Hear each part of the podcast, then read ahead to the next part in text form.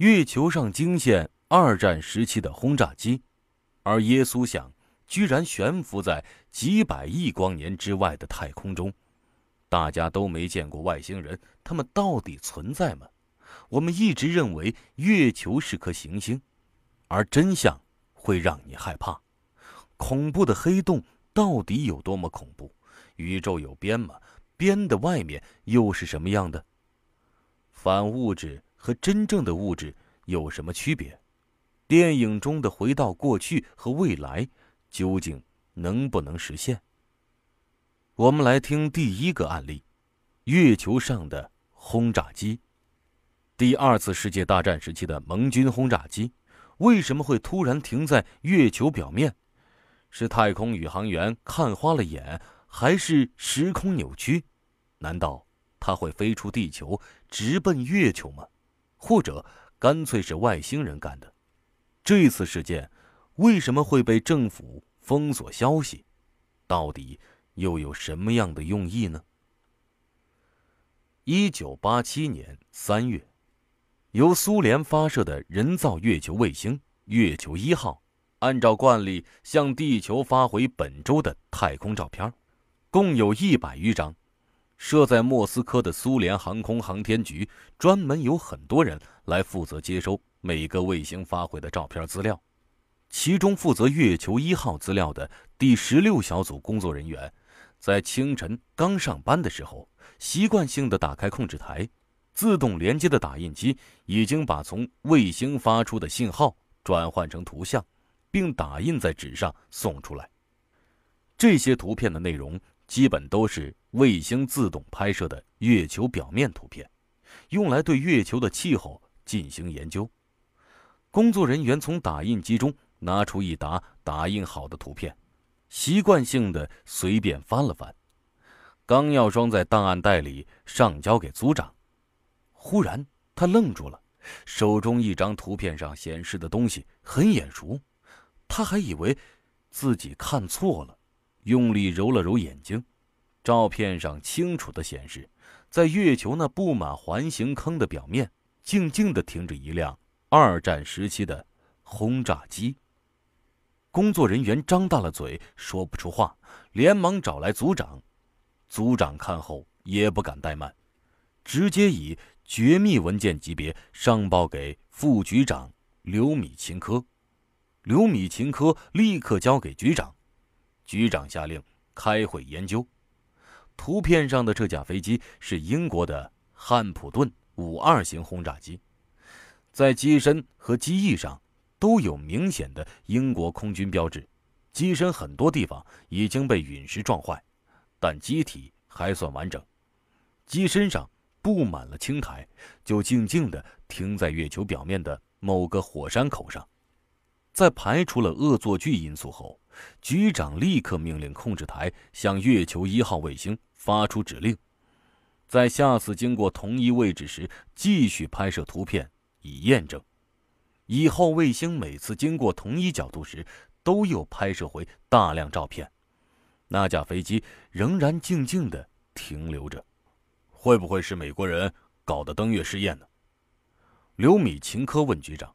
局长摇摇头：“，不太可能。”美国人如果再次搞了登月实验，不可能完全把别国瞒住啊。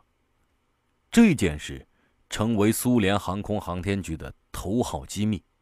可冷战期间的美国间谍无孔不入，他们只用了几天就拿到了图片的第二份打印件。正当两国科学家们都在紧锣密鼓地展开研究时，一九八八年七月二十二日，负责观察的。第十六小组工作人员报告说，那架轰炸机突然失踪了，在原来的位置，并没有发现它的影子。消息令全局上下一片哗然。在接下来对月球表面的图片传送检查中，再也没有在月球表面的任何位置看到这架飞机。轰炸机的突然出现，又忽然间消失的无影无踪，引起了苏联科学家们的种种猜测。苏联专家中有人怀疑，那颗人造卫星拍到的照片上根本没有轰炸机，但把照片拿过来重新看，它明明清清楚楚呈现在人们面前，可它现在又在哪里呢？苏联首席航天专家斯坦诺夫·麦杰维耶夫博士，二十年后在接受采访时说道：“我记得很清楚，我们在一九八五年发射到月球的那颗人造卫星叫月球一号。他在太空拍摄发回来的那批照片显示，那架属于英国空军的二战重型轰炸机就停放在月球的一个火山口附近。它的表面。”虽然有一部分被太空坠落的陨石给砸坏了，但大部分机体仍然是完整的。他又对记者补充说：“那架飞机的机翼和机身上的英国空军标志，在经过放大后都很清晰，而且照片还显示出那架飞机表面布满了绿色物体，就像是刚从海底打捞出来的似的。机身长满了青苔，我们完全弄不明白这是怎么回事。”但我们也相信，美国方面和我们一样，根本无法解释这件事。麦杰维耶夫博士笑着说：“哈，我们最后啊，只能推测这架飞机是被外星人劫持的，再把它送到了月球上暂作停留。外星人以为地球人看不到它，可我们看到了。但飞机是怎么被带过去的，没人能知道。”对于这组苏联卫星照片。美国官方一直拒绝做出任何评论。NASA 的某位官员指出，在月球上发现二战飞机完全是无稽之谈。但麦杰维耶夫博士却坚称，那些卫星拍回来的高密度照片完全真实。美国政府和军方只会隐藏真相。这件事在美国政府逐渐公开的绝密文件中被大众所熟知。无独有偶，在二十世纪九十年代中期，还发生过一件类似的事件。据美国《世界新闻周刊》一九九五年九月第三期披露，在一九九五年二月初，美国天文学家克芬德·路丁公布了他的惊人发现：他在用电子天文望远镜对火星进行观察时。突然在视野内看到了四架二战时期失踪的美国格鲁门式轰炸机，他们正在火星附近的太空中静静地编队飞行。此事一经发布，立刻引起了社会公众的议论，但美国官方拒绝做出评论。瑞典权威科学家威尔海姆·格莱德博士说：“路丁博士在火星附近。”看到的那几架飞机，我想应该与苏联在月球表面发现的飞机是有联系的，可能也与其失踪地点魔鬼三角有着分不开的关系。这件事还要把历史之夜翻回到五十二年前，那是第二次世界大战刚刚平息的一九四五年十二月五日，带着二战硝烟的美国海军航空兵。第十九轰炸机大队的五架格鲁门式轰炸机，从佛罗里达州的芬德戴尔堡基地开始起飞，前往大西洋海上巡航。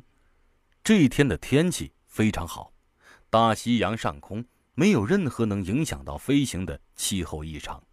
可当飞机进入由百慕大、波多黎各和迈阿密三点构成的三角地带，也就是著名的百慕大。魔鬼三角海域时，却突然和总部失去联系，同时也在雷达屏幕上消失的无影无踪。在失踪前，这五架飞机没有发出任何遇险或求救信号；在失踪后，也没留下任何失事痕迹。他们和空军基地中断联系的时间是下午五点钟。最诡异的是，被立刻派往该海域。进行搜寻救援的马丁水手式巨型水上飞机，不但没找到目标，连自己也没能再飞回来。直到失踪的两小时后，芬德戴尔堡空军基地却意外的收到一个不知从何处发来的微弱、反复的无线电专用呼救信号，FT，FT。按照时间来推算，这时。那五架飞机的燃油早就应该耗尽了，而这个求救信号又没有报出方位和坐标，搜寻救援根本无从下手。